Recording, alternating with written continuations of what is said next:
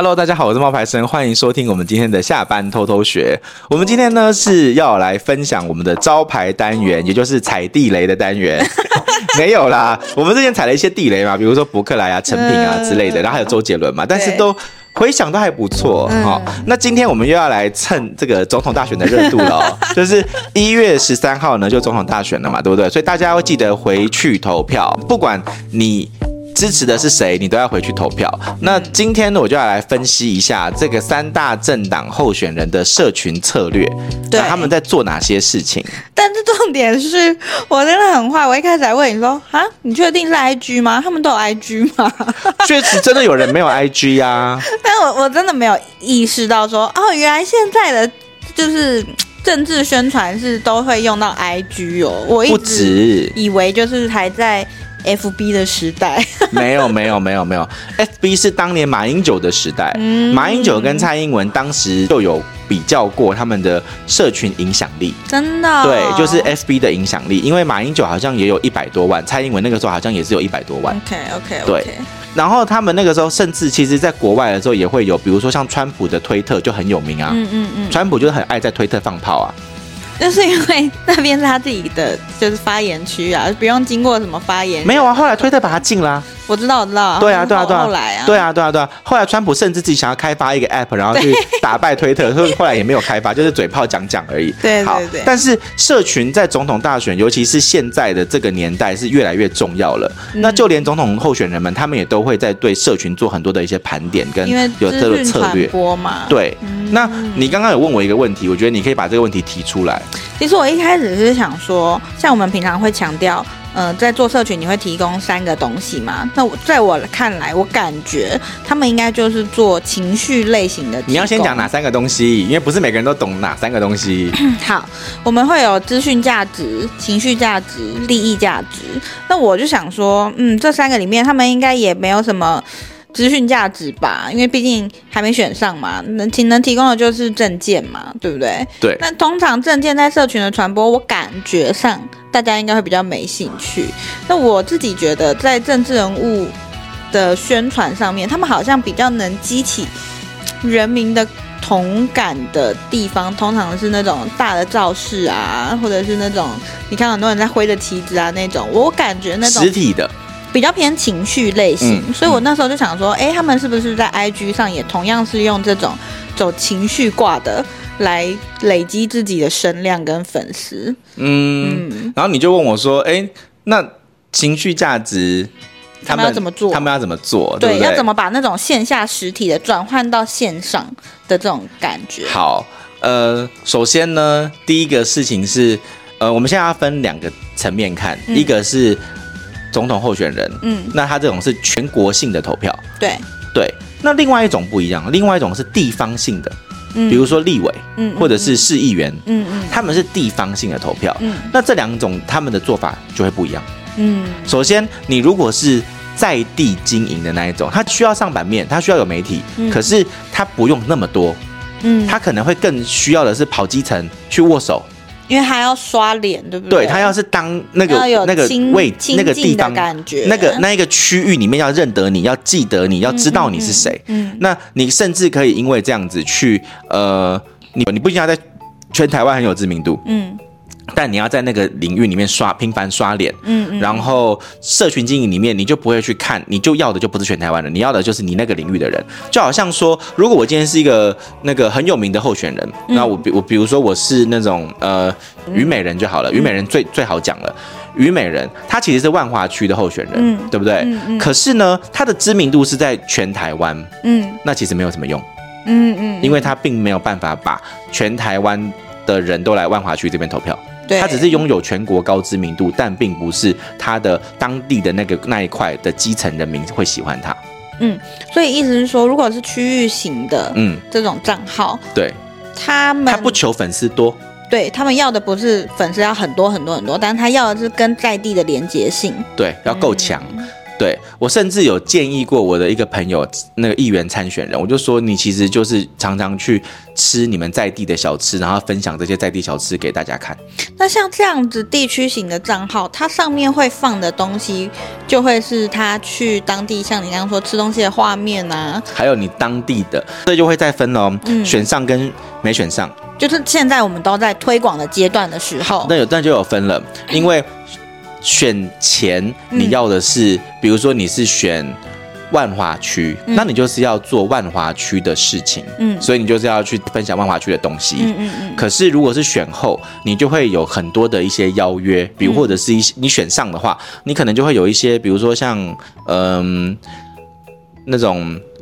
县政府或者是市政府办的一些活动，那种就是全区域性的，嗯、所以你要关注的点就会是不同的。嗯，嗯，我们其实一直在强调是不同阶段做不同的事情。嗯嗯，对。那我们一般来讲，我我分享过嘛，两位数的时候做什么？九十九人到九百九十九人之后做什么？九百九十九人以后到九千九百九十九人做什么？其实不一样。嗯、对。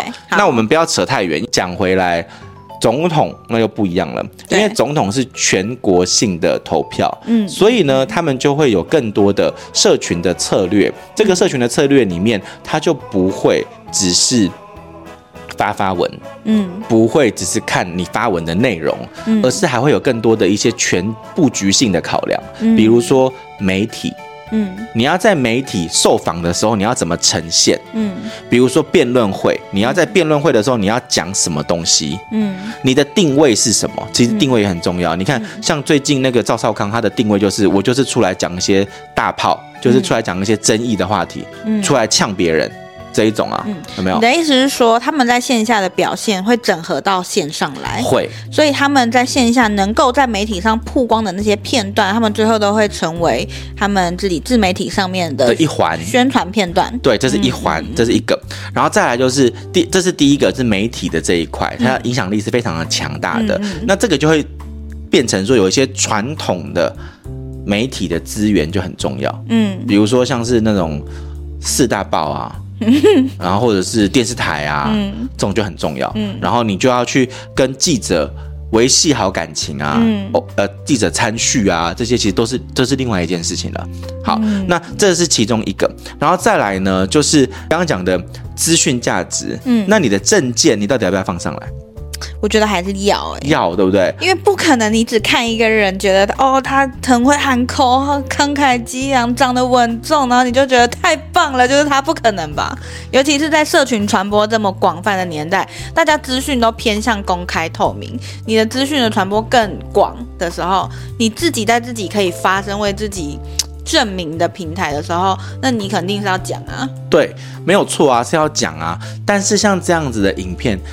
很实际的，就是效果不好。就是我们现在回到总统候选人，他们这最近有三个政党嘛，就是最强的嘛。嗯嗯。所以第一个就是呃，我们知道一号、二号、三号好了。一号是谁？一号柯文哲。好，我们知道一号、二号、三号，那我们就会讲的就不会只是呃。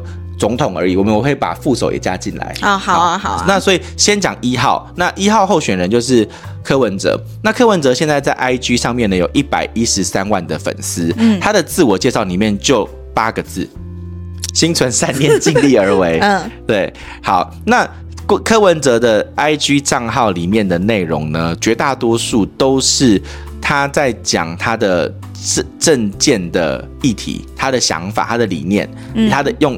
用那种影片的方式在呈现，嗯，然后也会偶尔哈，偶尔啊，非常的偶尔的，嗯，去记录他的一些完美照，幕僚拍的吧？对，幕僚一定是啊，因为这个是这个是一定要做的。比如说你的那个比较接地气的照片，还是说摆拍的那种照片？你刚刚说的完美照是属于哪一种？就是在一些。天蓝天白云里面，然后有一个就是柯文哲的，然后看着天空的样子，或者是说，或者是说国那个元旦的那一天，然后他去多良车站啊，然后就是完美照啊，就是你知道，就是，嗯嗯、但不是那一种真的很完美的完美照，就是他的照片其实想要体现的是什么？就是我也是个人啊。嗯，我跟人民是有关系的，对啊，对啊，贴近的。对，我跟人民是有关系，是贴近的。嗯，那他们这样子是重在照片，还是文字，还是影片？影片是影片，影片的传播。这个就跟当年的马英九跟蔡英文那个年代不一样了。马英九跟蔡英文那个年代，他们会更多的是图文，图文并茂的。对，然后比看谁的文文笔好。文笔好。然后那个影片通常是发在哪里，你知道吗？大选前两三天的时候会，就是选票投票前两三天的时候会，会在电视上面，比如说晚上八点或者晚上十点的时候会有一个那一种台湾需要改变，就是这一种，你知道，就是那一种广告吗？广告对，然后是一个长的像 MV 那样子的广告。哦，对，然后会连播，对，然后这个时候就会引起新闻的媒体关注，然后新闻就会再帮他播一次。哦，然后你就会看到说，像之前那个呃，我记得。好像哪一届我忘记了，反正他的标题就是改变的力量啊，还是什么的。然后他就拍了一个台湾的改变的力量啊，然后什么就拍的很感人，就对了啦。对，好，那所以说这个是以前，可是现在呢，他们更多的、更多的就是会把这一些他们在呃公开场合、公开场合上面的画面，然后拍成影片。那他那些影片里面呢，其实就有一些就会是比较耸动的，比如说同时把。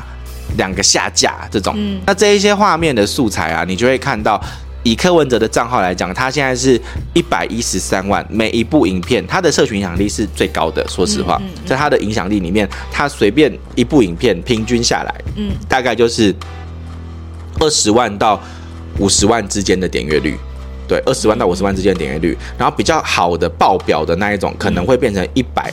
五十万、一百六十万的那种等级，所以柯文哲的那个账号是活的吗？你觉得？活着的很厉害，是很高的，因为他在传统媒体上相对弱势啊，所以他可能也只有这个地方比较多人，所以我才会跟你说，这是一个综合。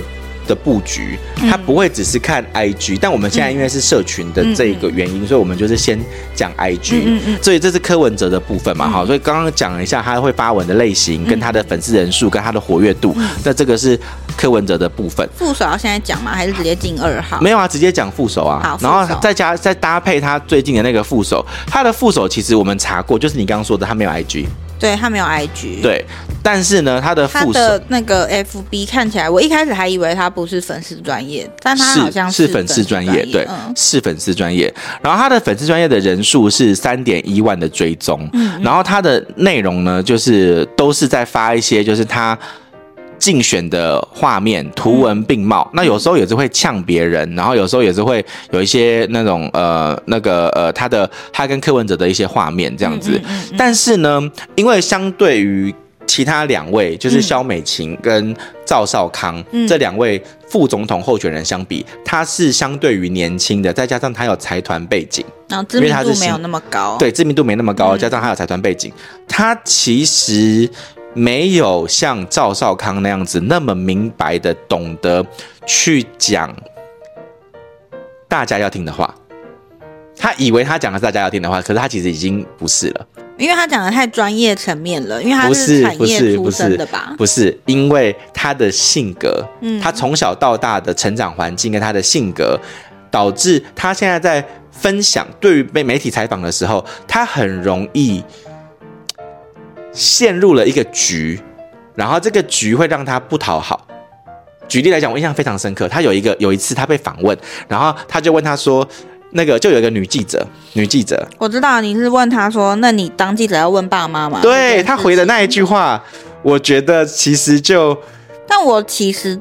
觉得那是因为他已经从早到晚被问一样的问题，然后他是一个算是镜头前面的新人，他根本没有办法像赵少康这么就适应说这种，对，我就是这个意思啊，每天被嘟麦的，我就是这个意思，因为媒体就是在等这一这个时间呐、啊，对，然后他他们就被抓到这个画面，就会被重复播放，对，就会造成大家对他的刻板印象加深，所以我就会说这个就是媒体啊，我现在就是要讲这个，就是他会有不同的不同的。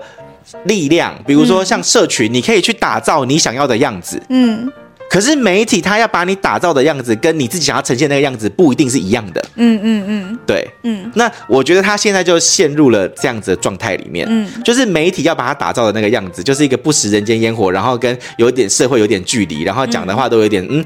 你真的确定你知道你在讲什么吗？这种感觉，嗯嗯、你知道？我知道媒体现在的走向是对，是这样子。可是他在他的 IG 或者在他们 IG，他在他的那个 FB 里面所要呈现的人人物的感觉又不一样了，就比较亲民吧。对，看起来。他放的照片大多都是公益啊，然后与人一起的对，然后他诚恳的握手啊，笑容灿烂啊，这种这种照片。对。所以当时的柯文哲也一样，嗯，他也一样会有一些刻板的媒体印象，嗯，可是他后来是用了他的，我们刚刚说的他的大量的社群的影响力，去把这件事情给逐渐洗掉的，嗯嗯，因为他有台北市长的那一个时间，嗯，经过了这些洗礼，嗯，然后让他的粉丝人数足够于可以跟媒体抗衡，嗯嗯。可是你看现在这一位那个吴欣盈，他的粉丝人数只有三万一，耶，嗯嗯嗯。那就讲一个很实际的话嘛，当你全台湾，比如说联合报。有一百万粉丝，TVBS 有三百万粉丝，然后再加上其他的三立啊，那些其他媒体，全部有一千万的粉丝，好了，好吧，我们就讲有一千万的人有在看这些东西，嗯、他们一千万个人发一个推播，嗯，说那个这个女的她呛记者说什么什么什么，嗯，跟她一个人在上面说我没有我没有，嗯，那你觉得看到的比例谁比较大？嗯嗯嗯，嗯，嗯，那这就是他现在。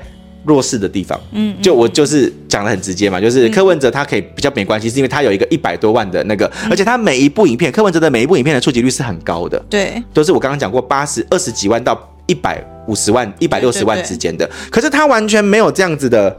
可是真的说实在的，他在出现在大家视野，也就是这一个月左右的事情，所以这一个月他能做的事情就这样啦。嗯、在社群上面，他能表达的，我觉得就是这些了。对，所以，嗯、所以我们现在只是在客观的分析说。对对对他们现在遇到的困境，跟他们现在的按赞数跟点阅数，我没有要你去投任何的人，你就是就是你要行使你的投票权，但是啊，反正我就很怕被骂了 这一集，所以我们就没有，我们只是在讲说，哎，你们不同的产业专业、不同的定位，在做社群经营的时候，其实都是有美感的。对，因为像一开始他想找我聊这些政治人物的 IG 的时候，其实我是没什么想法，因为我根本不觉得这有什么有什么好讨论的。但其实仔细看来。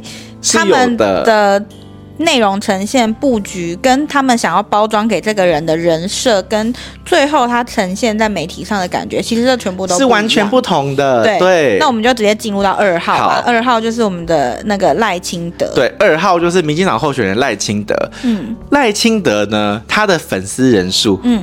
比我还少，我十八点七万，他十六点二万。嗯、好，那赖清德呢？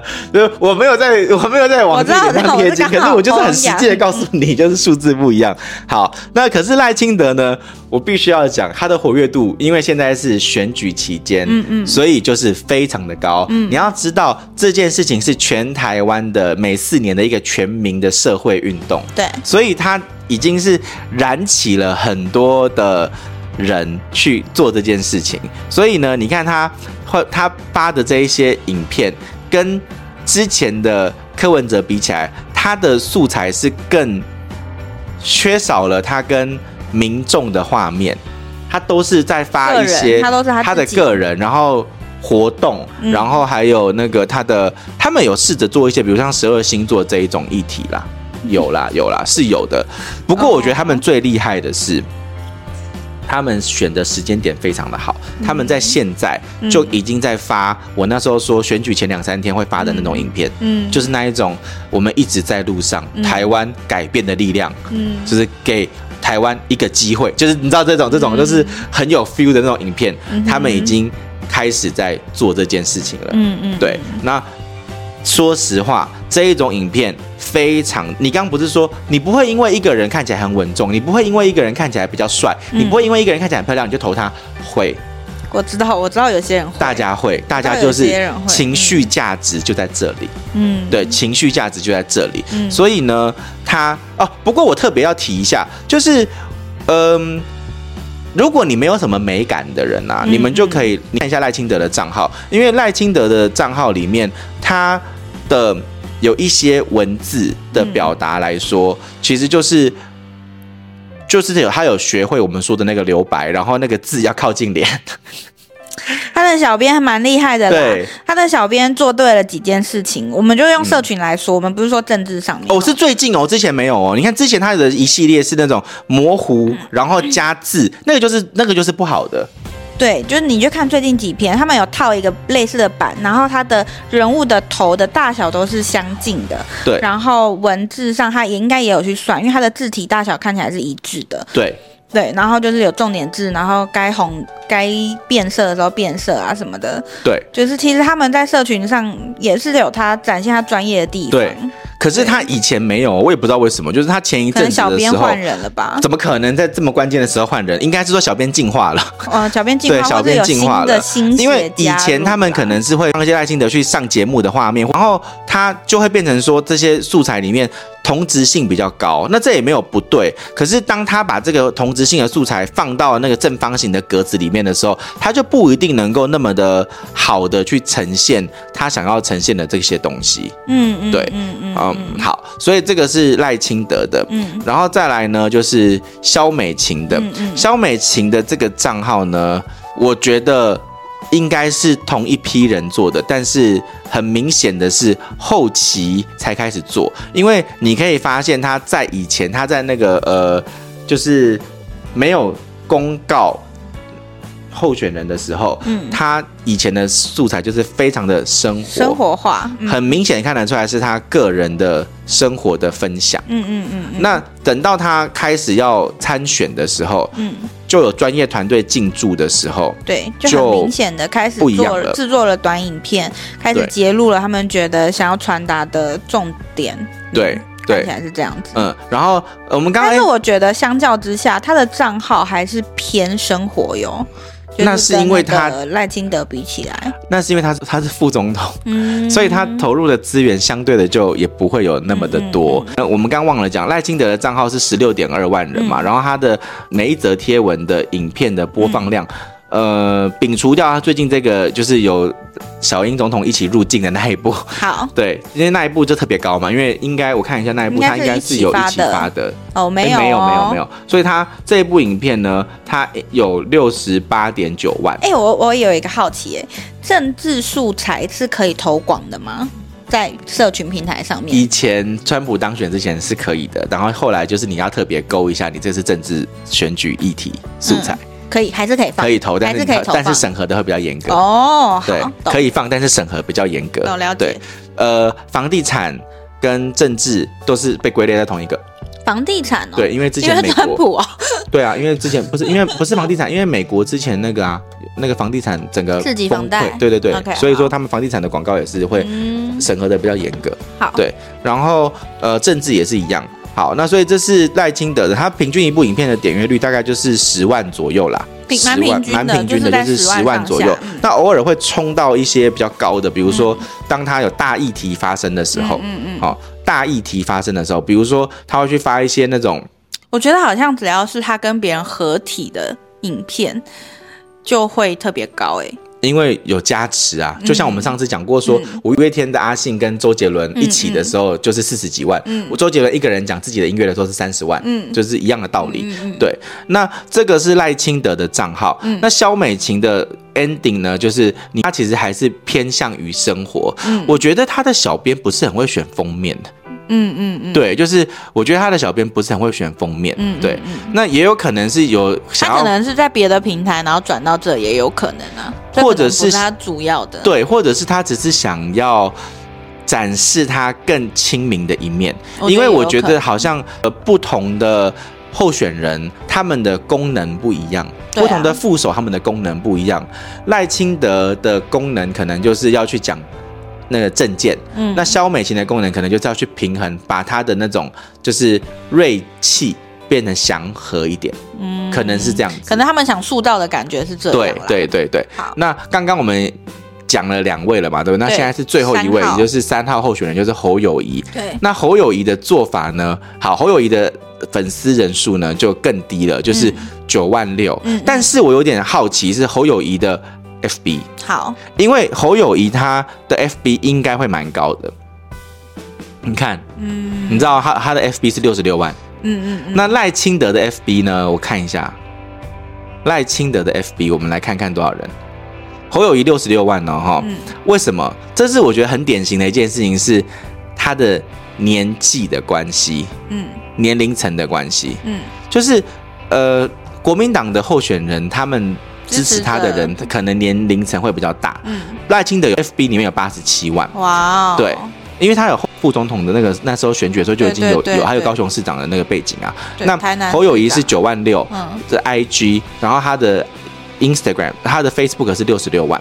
然后呢，侯友谊的这个账号里面其实会更。我觉得好像看起来都大同小异。对，但是他们这个就没有注意到我刚刚讲的那个正面那件事情啊，他没有，他没有注意到那个封面的封面的问题，他应该是再往上一点。但是感觉大家的套路是一一致的。对，可能文案上不同，但是它呈现的画面感是差不多，跟赖清德的差不多的。对对对。好，那侯友谊的账号是九万六千人，然后呢，他的自我介绍是写说新北市长。嗯，对，然后呢，他放了很多现在在就是选举期间的一些素材照片。对，因为我发现他没有放什么他去上上政论节目的画面。政论节目，他有上政论节目吗？不是不是，赖清德的这个里面有非常多他去上政论节目的画面。你看，在他十一月的时候吧。然后有一系列的政论节目的画面啊，媒体资源不一样了。对，很多的政论节目的画面。嗯，然后你看这个新闻面对面啊什么的，这些都是。没关系啊，搞不好人家是靠那个赵少康啊，人家有那个战少康战情室。嗯，没有没有，我的意思是说他的 IG 没有把这些画面揭露出来，嗯，因为他一定也是有上，他只是没有把它揭露出来。嗯嗯。他揭露出来的比较多的，二零二三八月十五吃播，他有做一个吃播，然后他有做一些吃播，阿麦秋楼菜啊。这种啊，就是展示自己跟民众，嗯、然后像我刚刚讲的嘛，在地的呃产产业推荐呐，应该这么讲。但我感觉他的走向比较偏年长者，哎，对，他的年纪比较长，很明显看得出来。他的主题的选择啊、议题啊，都比较偏年长者会喜欢的，然后会用比较多台语的书写。来让他们觉得呃有共情吧，这可能就是他缺的地方吧。嗯，对。然后他也有这个神秘嘉宾降临，我是谁？嗯、就是那个 Pokemon 的那个梗。嗯、对。然后呢，这是他的啦哈。看一下他的影片的点阅率。好，他的影片的点阅率呢，每一部其实就比较差了哦，因为刚刚那两位都是。有几十万、呃，几十万，然后十万，然后现在这里是大概，是五到十五万之，五到二十五万之间，落差比较大。对，落差比较大。才吧？对，落差比较大，嗯嗯嗯落差比较大。对，大概是五到二十五万之间。对，那最后呢，我们就来看一下少康兄三万粉丝。嗯，嗯嗯。可是他的主场根本也不在 IG，他的主场在传统媒体啊。而且他传统媒体那个表现真的是很厉害，就是。大杀四方吧，你只能这样讲。嗯、对，大杀四方。嗯，对。然后你会看到他写的，就是他的粉丝人数如果有三万人来说，他的触及率是相对来说非常高的。因为现在他他就现在是比较话题、啊、对话题性的人物，对，对话题性的人物。然后他呢？他做的那个方法就跟赖清德的比较像，他会把自己的那个片段、时事精选片段，然后裁切下来，变成一个让你传播的短影音。比如说，你会看到那种“这是我的辞职书”，嗯，你知道那个就是在媒体上面疯传的这种画面，他会直接把它截下来，然后放在网络上面。嗯嗯。那我们来看一下他这样子的做法会不会使成功？因为。照理来讲，那一部影片 应该要比较爆，你懂我意思吗？嗯，这是我的辞职书两万三，但是但是，请看他隔壁那一部，他其实是同一天讲的话，然后他的另外一段的节录却爆了。对对对，就是他最高的就是十一万，他有置顶吗？没有，没有，他没有置顶。好，所以你想，所以这种大人物不需要像我们那样子把效果好的影片置顶，不需要太明显了，所以他没有置顶。平均来说，他。以前没有在做副总统候选人的时候，其实点阅率就真的差很多。嗯嗯嗯，他在广播或者是应该说他当时如果身份还就是存在是媒体人的时候啦，嗯，他的就是几千，然后接近万这样子。对，可是我必须要讲，这是因为他们的主战场不一样。对，我们今天讲的呢，其实还是 IG。嗯、I G 其实是更年轻的一个平台。对，如果你是看 F B 的话，那 F B 相对来说，他们表现赵少康跟侯友宜的表现会更强。嗯嗯，对。那赖清德当然也不用讲，也是一样。嗯嗯嗯、可是柯文哲他可能就是比较平均一点，就是他现在的数据就是看起来他在 FB 上，他在 IG 上面的数据是非常漂亮的。嗯嗯，对，因为粉丝人数也是最多的，号召力最强的。嗯，那他也有放他的那个 FB，他的 FB 也是厉害的，我记得。对，你看两百一十七，嗯，它的 FB 是两百一十七万，然后它每一则贴文的话，都会有大概一万到三万人左右之间的按赞数，所以这个就是因为是现在就是全民运动嘛，所以你就很明显的知道说它的这个点击率，而且我跟你说，嗯，你刚刚说情绪价值怎么样去体现？对，最终还是体现啦。你看，如果你放的是那种什么，你看。影片型的、直播型的八千人，嗯，然后证件型的可能三万人，然后那种就是基督徒的父母那种一万八，好，可是你看哦，他如果发的是我在台东跨年，嗯，你看那一部那那个贴文，他的按赞数是最高的呢，嗯嗯嗯，四点三万，嗯，对，四点三万，嗯，对，嗯，所以。今天跟大家分享的这些总统候选人们的 Instagram，嗯，的主要是 Instagram，然后 Instagram 的分析就到这边告一段落。我们没有，我们还是要强调一次，我们没有要他们去投谁，没有，我们只是。用只是做这个我的专业来分析一下他们的经营状经营的状态，对，然后他们各自在着重的重点在哪里？他们的主战场其实也不一定都是在 IG，有些人可能是在传统媒体，有些人可能是在 FB，有些人可能甚至有些人可能是在 YouTube，对之类的，那会不一样。嗯，那但是呢，如果你未来啊，就是有从政的计划，那当然这一些数据跟素材是非常值得让你参考一下，嗯，就是看看人家怎么。做，然后台湾的顶，你我跟你讲啦，到这种程度就是顶级了啦，嗯，就是顶，你要选总统，是台湾的一个很高能的职位了，嗯嗯、在这种程度之下，你要很清楚知道说人家顶级的玩法是怎么玩的，嗯嗯嗯，对，OK，嗯，好，好，那今天分享到这边喽，拜拜，拜拜。